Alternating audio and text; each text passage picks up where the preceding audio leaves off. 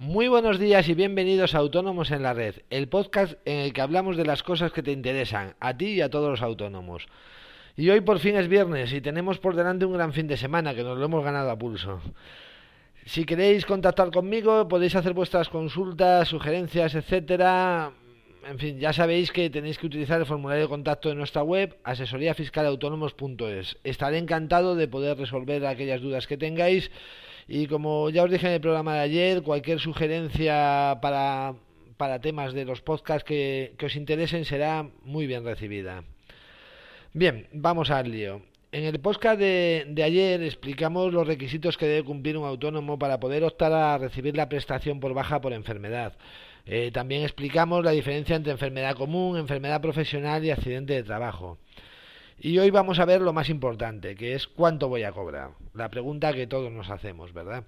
Eh, bien, pues para todos los cálculos que hay que hacer, eh, lo primero que hay que tener en cuenta y tenerlo claro es, es qué es la base reguladora diaria, que es la base de cotización del mes anterior a la baja dividida por 30 días, que es con la que se va a calcular todo, con esa base reguladora diaria. Como para hacerlo un poquito más claro, voy a explicaroslo todo con con un ejemplo, eh, bien, vamos a poner que nuestra base de cotización del mes anterior fue de 900 euros, de manera que la base reguladora diaria serían esos 900 euros dividido entre los 30 días, es decir, 30 euros diarios, ¿vale? Vamos a coger cantidades fáciles que si no nos liamos mucho.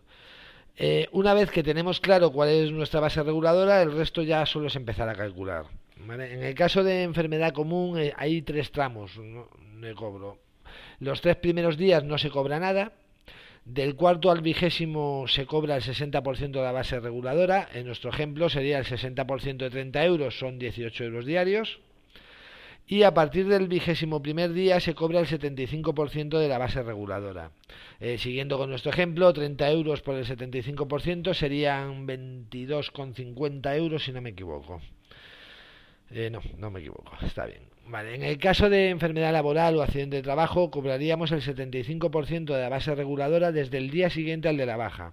En nuestro ejemplo, los 22,50 euros diarios. Una vez que tenemos claro los porcentajes, eh, vamos a ver lo que cobraríamos en ambos casos. En el caso de que la baja eh, fuese de fecha 1 del 10 y durase hasta el día 31 de octubre, por ejemplo. ¿Vale? En el caso de enfermedad común, los días 1, 2 y 3 no cobraríamos nada, como hemos hablado antes. Del día 4 al día 20 cobraríamos 18 euros diarios, lo que haría un total de 306 euros. Del día 21 al día 31, que nos darían el alta, eh, percibiríamos 22,50 euros diarios, que multiplicado por 11 días daría un total de 247,50. En total, la cantidad que percibiríamos como prestación por enfermedad común sería de 553,50 euros. Eh, si se tratase de un accidente profesional o enfermedad profesional, desde el día 2 de octubre al día 31, ya que el día de la baja no cuenta, el día 1, ¿vale? cobraríamos a razón de 22,50 euros diarios, por lo que esto multiplicado por los 30 días, el total sería 675 euros. Ya sé que no son grandes cantidades y que ni por asomo van a cubrir lo que dejamos de facturar durante ese mes. Pero bueno, menos da una piedra. Eh, tal vez por eso se dice que un autónomo no se pone nunca malo, aunque la verdad es que más bien no se puede permitir estar malo, que es distinto. Y en fin, esto es todo por hoy. Como siempre, muchísimas gracias por estar ahí al otro lado escuchando y espero que aprendiendo un poco gracias a mí.